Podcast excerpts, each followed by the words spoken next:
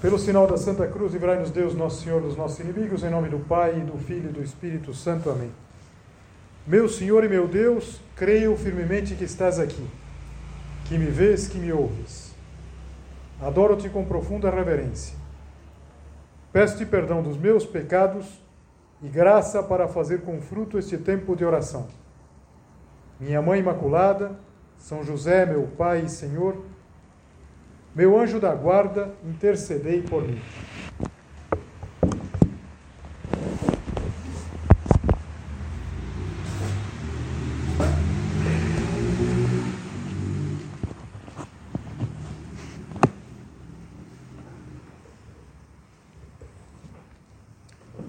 No dia 24 de março de 2015, um avião caiu a uns 100 quilômetros a noroeste de Nice, nos Alpes franceses.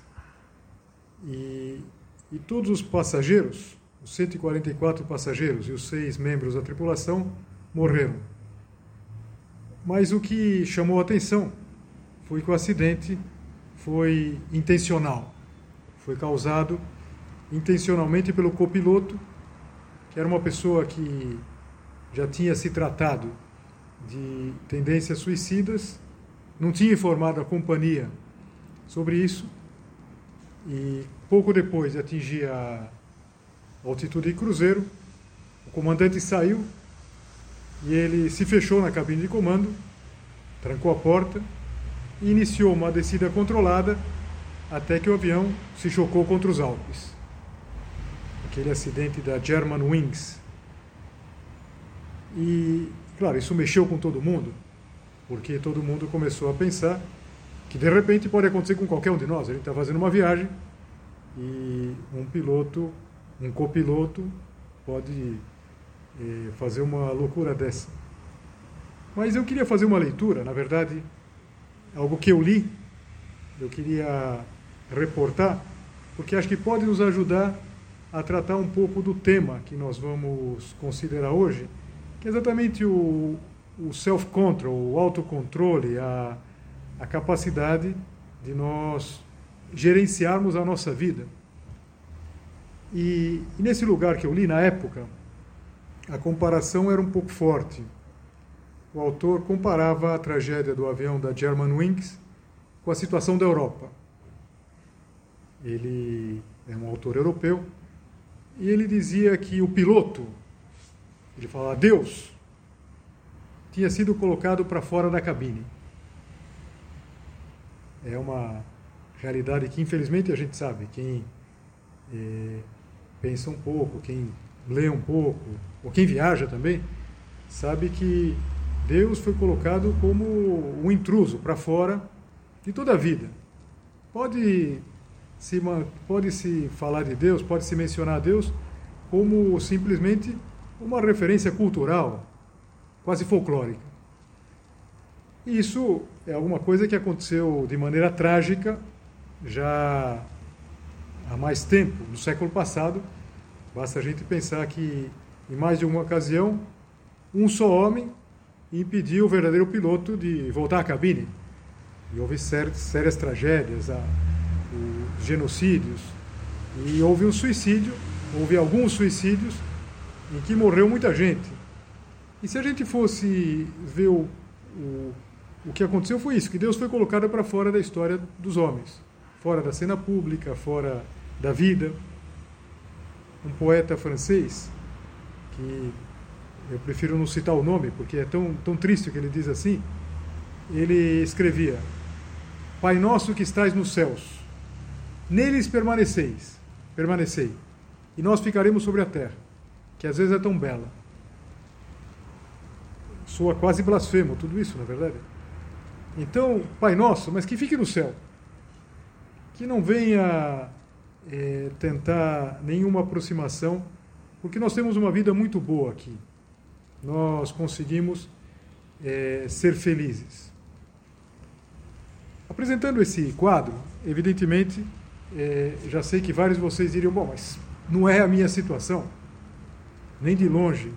Eu não chego nem a pensar em alguma coisa assim. É verdade, mas quantas vezes nós colocamos Deus para fora da nossa vida, porque durante um certo tempo a gente prefere viver do nosso jeito. Quantas vezes a gente já experimentou isso? É, por exemplo, com aquela, aquela confissão, aquela, aquela, aquela confidência de, de São Paulo na Epístola aos Romanos, quando ele diz assim: Não faço o bem que quero, mas o mal que não quero. Eu não sei, acho que quando a gente lê isso pela primeira vez, a gente diz: Puxa, mas é isso exatamente que acontece comigo? Eu não faço o bem que quero, mas o mal que não quero. Eu faço um propósito sincero, mas de repente a preguiça me vence.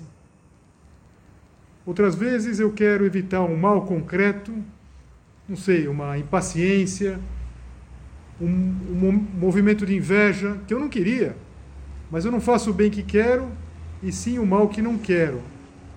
Às vezes me parece como se a minha vontade ficasse raquítica. Na hora que eu precisaria, eu não consigo.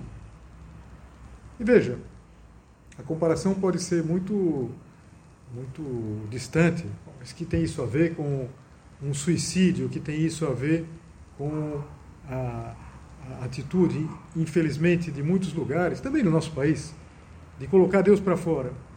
É que, na verdade, quando acontece isso na nossa vida, é que nós colocamos Deus para fora durante um tempo.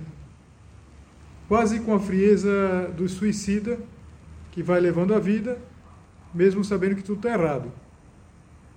Parece que o copiloto ele ficou sozinho na cabine nos últimos 10 minutos do voo, antes do choque lá contra a montanha.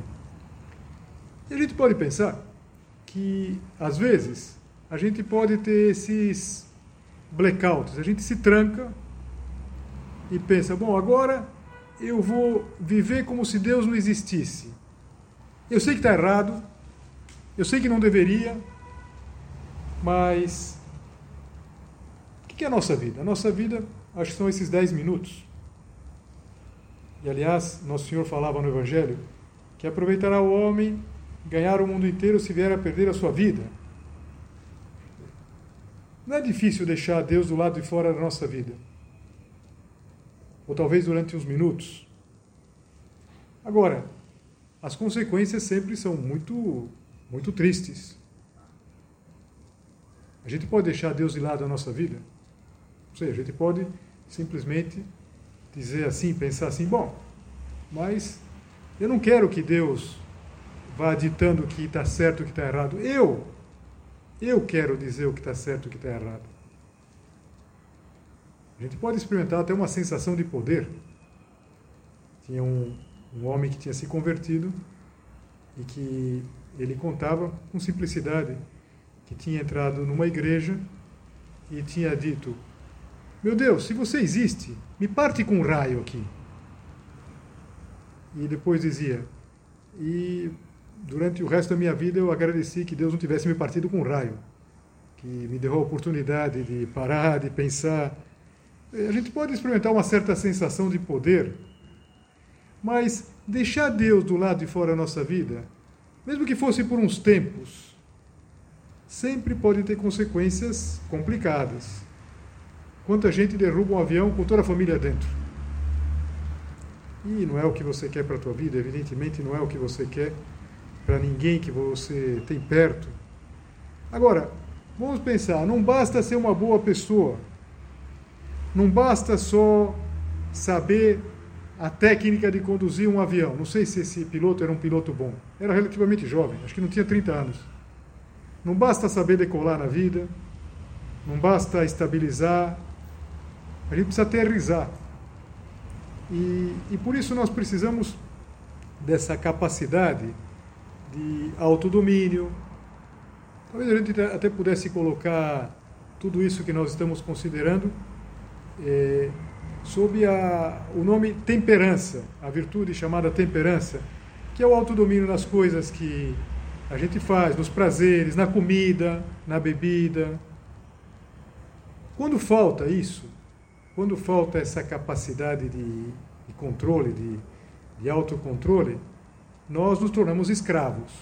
E a gente sabe que é muito fácil a gente se deixar escravizar por alguma coisa. A gente se deixar escravizar pelos gastos. Uma pessoa pode ficar presa pela cobiça. E não só pela cobiça daquilo que efetivamente compra, mas por aquilo que pesquisa, por aquilo. Você com certeza conhece pessoas para quem a vida é sempre comprar, comprar, é, ou pesquisar. E claro que a gente faz isso. Aliás, é tão bom que a gente possa comprar por um preço mais é, razoável, que a gente possa escolher mais. Agora, se a vida fosse só isso, é, faltaria essa moderação, faltaria esse, essa temperança, como falta a temperança para uma pessoa que está presa pela, pela bebida, pelo álcool. É, pode ser uma, uma coisa boa tomar uma, uma bebida, sim, mas quem não aprecia com moderação, como as garrafinhas lá, sempre, as latinhas sempre dizem, aprecie com moderação, é, fica, fica preso. O que, que é essa moderação? Olha, a moderação nós aprendemos desde crianças pelas nossas mães. Tenho certeza que a sua também dizia assim: tenha modos. Quando a gente é criança, a gente não sabe bem o que são os modos. Tenha modos. Por quê? Porque a gente ia pegar uma coisa com a mão lá, ia pegar tudo. E a gente precisava ter modos. A mesa, a gente precisa ter modos com as visitas, a gente precisa ter modos, precisava ter modos na hora de falar com uma pessoa mais velha. E moderação vem exatamente de modos. Modos com U, a palavra latina. Modos é o ponto certo. É o ponto certo, por exemplo, na mesa. Então, nós precisamos, por exemplo, na mesa, é, não podemos ser um predador. O jeito que pula lá na comida, parece que tá, nunca viu comida. É, com as visitas, a gente precisa equilibrar entre o ficar à vontade e o não ser inconveniente. É a mesma coisa na hora de falar com as pessoas e falar com uma pessoa mais velha. Como é difícil esse controle?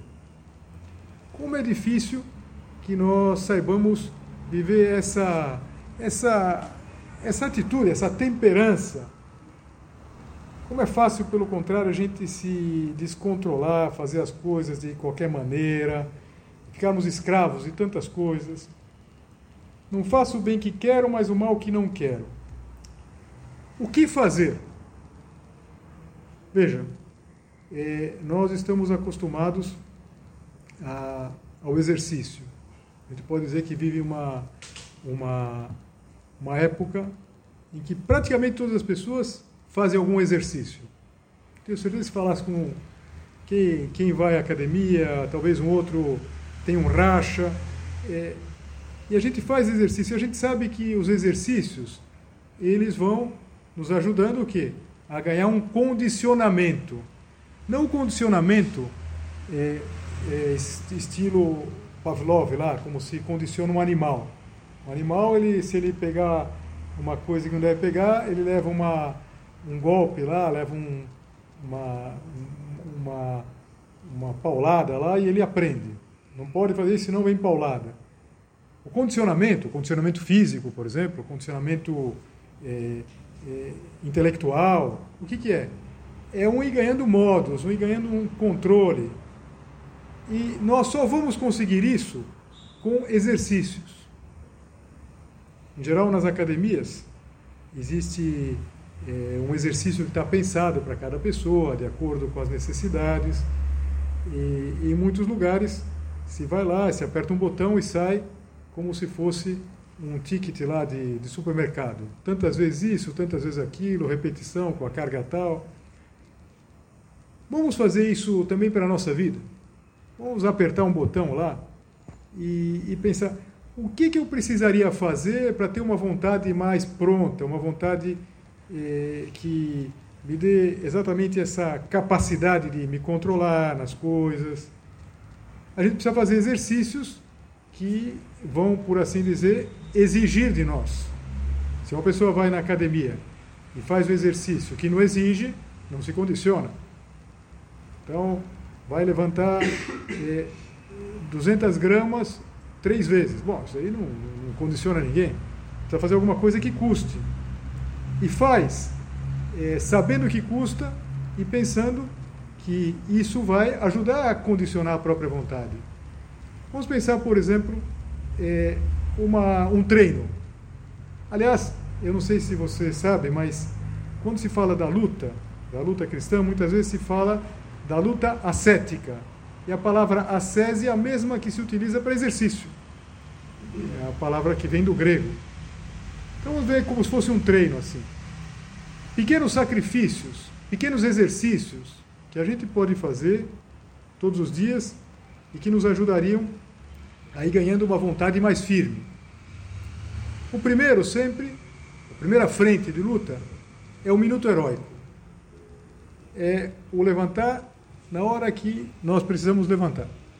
Todos nós temos uma hora que toca, por exemplo, o nosso despertador, uma hora que a gente deve é, levantar para chegar pontualmente na, na, na aula, no trabalho, e a gente sabe como custa isso. Às vezes custa tanto que pode acontecer que alguma pessoa coloque um horário anterior para falar, bom, se eu tenho que acordar às seis, eu começo a acordar às cinco e meia, porque eu só vou conseguir sair da cama às seis. Coloca às seis. Se é às seis, não coloca dez para seis. E quando toca o despertador, sai da cama. É um exercício? Sim. Custa bastante. Mas na medida que a gente vai fazendo, isso vai, por assim dizer, dando quase todo um tom para a vida um tom de, de vencimento pessoal. Depois, a gente quase poderia pensar é, não só nesse primeiro minuto heróico, mas nos sucessivos minutos heróicos ao longo do dia. Por exemplo, uma mortificação, um exercício maravilhoso que a gente pode viver é o da pontualidade. Pontualidade. Pontualidade na, na aula, pontualidade de chegar na primeira aula, de chegar é, no serviço, de começar o estudo, a pontualidade, por exemplo, depois que termina lá, um tempo de descanso, o, o, o, tempo do almoço, que se talvez se vê alguma coisa, se, se assiste alguma coisa pontualmente. Como é difícil, às vezes, como a gente se sente fraco. E uma pessoa talvez é, começa à tarde falando, só vou assistir um, um, um episódio e talvez em um episódio, em um outro, em outro, uma temporada. Vai às seis da tarde falando que vontade fraca que eu tive. Eu tinha que estudar, tinha que fazer tantas coisas, mas sucumbi, caiu o avião. Então, o sacrifício de fazer as coisas com pontualidade, um sacrifício muito simples, mas muito importante, que é comer de tudo. Outro dia um senhor já é, com algum, alguns anos, ele me disse uma coisa. Mas você já reparou que hoje em dia todo mundo é, tem alguma, alguma dificuldade, todo mundo tem alguma alergia, todo mundo tem intolerância a alguma coisa? Olha, às vezes uma pessoa pode ter intolerância, mas não cria intolerâncias. Não, não posso isso, não posso aquilo. Intolerância. Então, comer o que serve, na verdade. Comer o que serve. Quer dizer, praticamente a gente pode comer o que for. As coisas mais ruins, existe uma, uma, um produto químico que eu sei que alguns de vocês até gostam, que chama ketchup. Então, ketchup você põe em qualquer coisa que é horrível, porque isopor. Isopor com ketchup, você come, esquece o isopor e come o ketchup. É por isso que não se põe. Não se pode pôr na pizza, na verdade. Colocar ketchup na pizza é, é um crime, na verdade. Mas no isopor pode, folha de papel, qualquer coisa que você for comer. Agora, comer o que serve. Olha que propósito maravilhoso para a gente ir temperando à vontade. É, não ser tão seletivo. Se você tem alguma intolerância, vê se é intolerância ou, desculpa a expressão, fricote. Fricote. Depois, moderação. No todo, tudo que se refere a, ao mundo digital. Como é difícil, na verdade, como é difícil a gente é, saber parar. Por quê? Porque uma coisa puxa a outra e a seguinte. Então, não perder tempo. E para isso, saber parar na hora que tem que parar. Não perder o tempo, por exemplo, em conversas inúteis. É não curiosear. Você reparou que uma chamada que costuma dar muito muito ibope, muitas visualizações, são as chamadas para curiosear, saber da vida alheia, saber da vida de uma pessoa famosa. Então, é importante criar esse, esse, esse controle. Falar, eu não vou ver isso aí. Mas por que, que eu preciso saber? Para que eu preciso saber se a, a namorada do jogador fulano de tal é, é muito bonita ou muito feia? Então, basta, imagina, uma chamada assim. Veja como é feia a namorada do centroavante fulano e tal. Bom, vai ter milhões de visualizações. Será porque querem ver uma mulher feia? Não, simplesmente pela curiosidade. E a curiosidade vai fazendo o quê? Vai nos deixando fracos. E a gente não vai tendo medida, não vai tendo modos. Será que Jesus Cristo, ou como Jesus Cristo vivia tudo isso? Uma coisa muito interessante é que Jesus Cristo, ele vivia um minuto heróico. No sentido que ele tinha uma noção clara, em cada momento, do que ele tinha que fazer. Se você vai lendo o Evangelho, vários de vocês conhecem bem o Evangelho, é, se recordam que muitas vezes se faz referência à sua hora. Em Caná da Galileia, quando Jesus Cristo vai fazer aquele milagre, na verdade, quando ele diz para Nossa Senhora que é, não faria o milagre, que depois faz, ele explica: ainda não chegou a minha hora. E noutra ocasião, quando procuravam prendê-lo, São João disse: ninguém o pegou porque ainda não era chegar a sua hora. E já mais tarde, já na Quinta-feira Santa, diz assim: antes da festa da Páscoa, sabendo Jesus que era chegar a sua hora de passar desse mundo para o Pai, tendo amado os seus que estavam no mundo, amou-os até o fim. O Senhor tem um, uma um domínio perfeito da hora, até o último instante, até aquelas últimas palavras na cruz. Tudo está consumado. E, e nós também temos a nossa hora. Claro que é, Jesus Cristo é perfeito Deus e perfeito homem.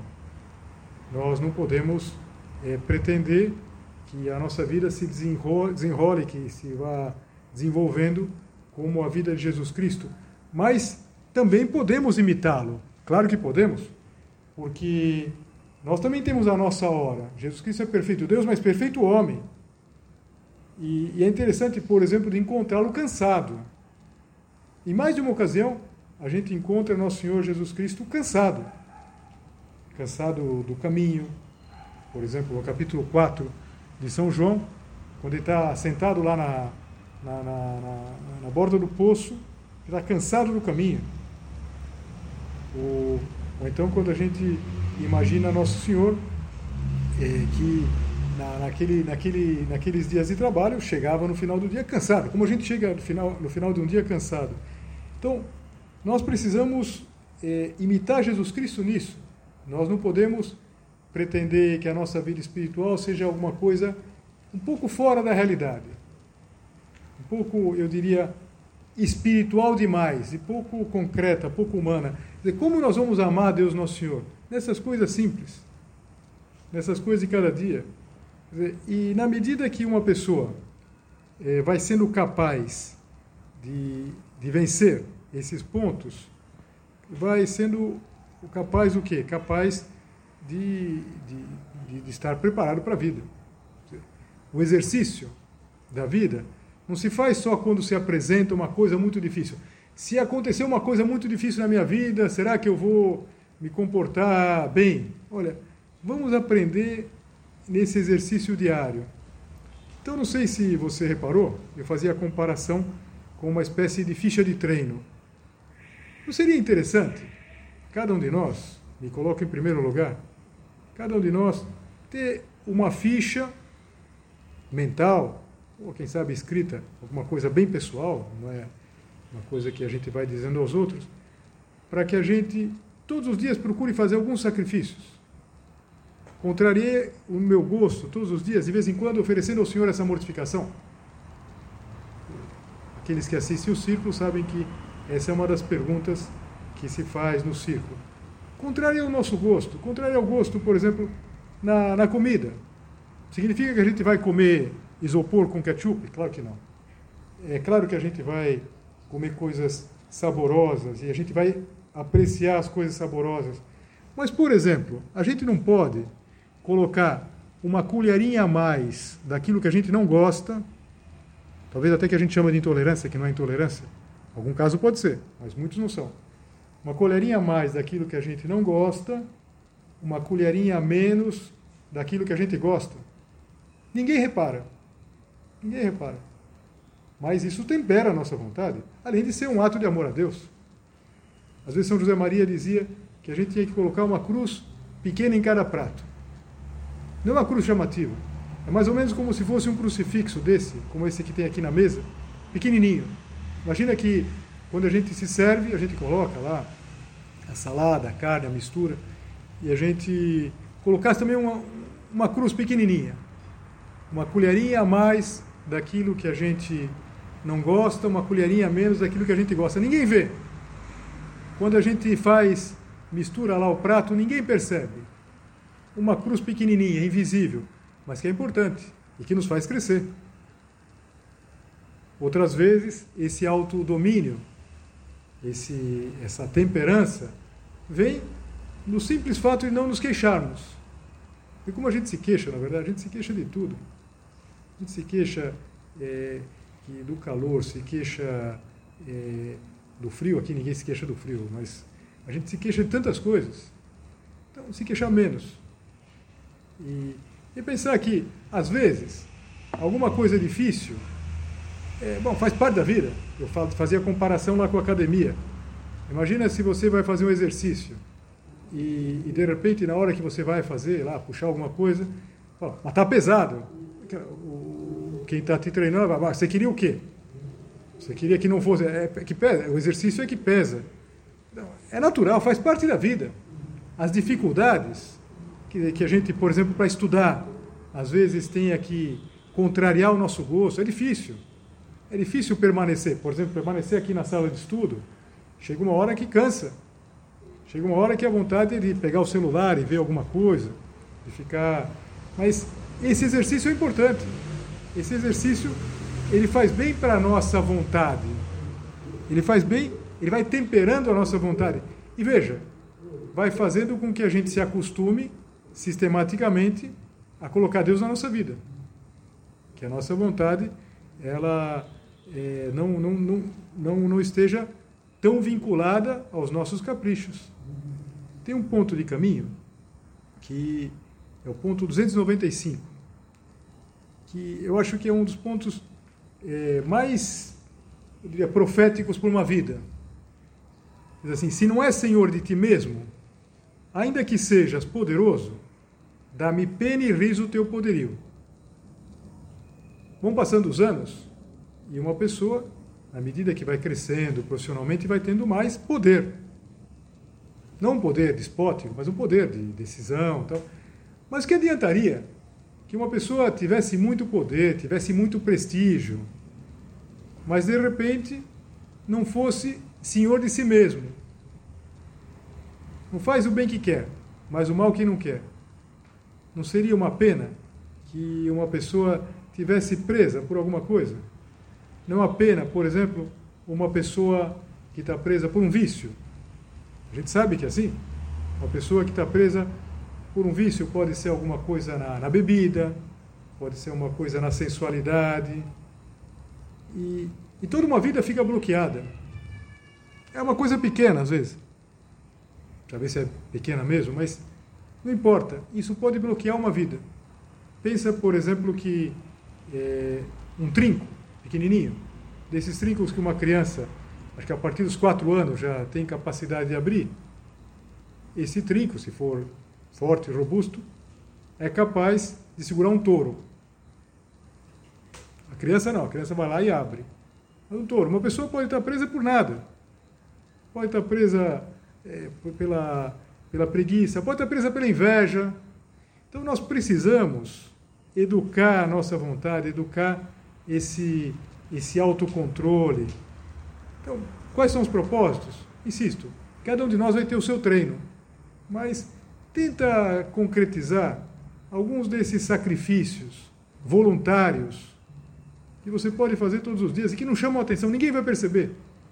Não estou me referindo a grandes coisas, a grandes penitências, Aquelas que eu já dizia, do minuto heróico, do comer aquilo que colocam na nossa frente, de não reclamar, de não parar fora de hora, de não ficar todo momento é, curioseando se chegou alguma coisa, se não chegou.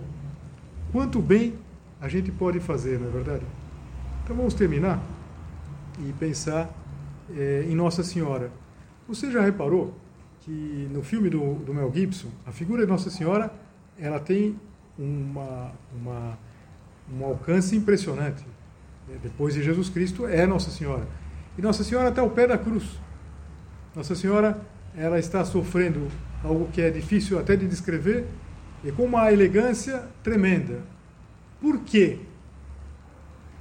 Porque é mãe, sem dúvida, mas porque Nossa Senhora ela soube viver ao longo da sua vida esse dizer que não, esse que não é uma atitude triste, enfadonha, não, é uma atitude de senhoria, uma atitude que todos nós podemos é, ter na nossa vida. Então, vamos pedir a Nossa Senhora, Nossa Senhora é nossa mãe também, talvez lembrando as nossas mães que tentaram o mais ou menos sucesso, que a gente tivesse modos, que a gente tenha modos, que a gente tenha essa moderação, que a gente tenha essa temperança, esse controle da nossa vida. E para isso, como propósito prático dessa nossa meia hora de meditação, pense em algumas coisas. Não precisam ser tantas, pode ser três, quatro, cinco no máximo. Pequenos sacrifícios voluntários que você vai procurar fazer todos os dias. Um segredo entre você e Deus, entre você e o teu anjo da guarda, mas que vai ajudar muito a você ter o controle da própria vida, a de alguma maneira fazer frente àquilo que São Paulo falava e que a gente experimenta: não faço o bem que quero, mas o mal que não quero. Dou-te graças, meu Deus, pelos bons propósitos, afetos e inspirações que me comunicaste nesta meditação. Peço-te ajuda para os pôr em prática. Minha Mãe Imaculada, São José, meu Pai e Senhor, meu anjo da guarda, intercedei por mim.